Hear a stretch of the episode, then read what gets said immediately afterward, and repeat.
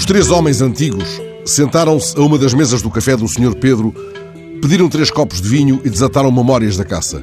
O anfitrião é conterrâneo de Aquilino e há tempos passou uma tarde inteira a contar-me histórias de quando, em menino, bastas vezes levantou lebres para o autor de Cinco Réis de Gente. Aquilino era seu vizinho, lá em Sernancelho, e chamava-o com frequência para que lhe espantasse as lebres das moitas.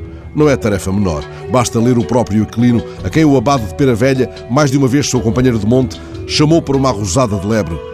Na mesma prosa em que explica o modo como saltou a lebre ali cozinhada ao padre caçador, no preciso lugar do caminho para Moimenta, onde os lobos haviam devorado um burro, Aquilino dá uma aula sobre o ângulo ideal para o tiro perfeito, desconsiderando toda a fuzilaria que caiba no domínio do que chama um crime contra a beleza. Cito a explicação do mestre. O caçador que se preza segue-a com a mira e só dispara à altura regulamentar. Aquilino faz avulsas descrições do apego de padres à arte venatória. Para fazerem dar o bate-cu a um coelho, não havia como esses padres do fim do século XIX, princípios do século XX, nem um gol de coluna.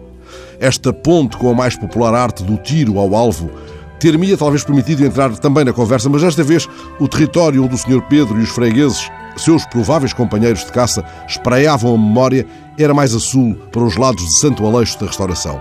Uma vez, contou um, chegámos lá, mal saímos do carro, matei uma perdiz. Andava ali um ciganito à azeitona. Ó oh, senhor, dê uma perdiz. Se me espantares outra, dota, rematou o homem. Foi o miúdo para trás de umas moitas e nisto levantou-se uma lebre. Ó oh, senhor, exclamou o miúdo, uma lebre é que eu queria. O antigo levantador de lebres da Quelino pousa, entretanto, a cartucheira da memória e como que se revê amavelmente no ciganito de Santo Aleixo de Restauração. Ficamos, contudo, sem saber se o miúdo teve o pago em perdiz ou em lebre, porque a conversa tomou, entretanto, outras veredas. Alguém vaticinou que qualquer dia não há perdizes, porque os javalis lhes comem os ovos mas já se fazia tarde e eu não estava ali no papel de levantador de lebres, se a figura se aplica, como creio, a este meu velho ofício.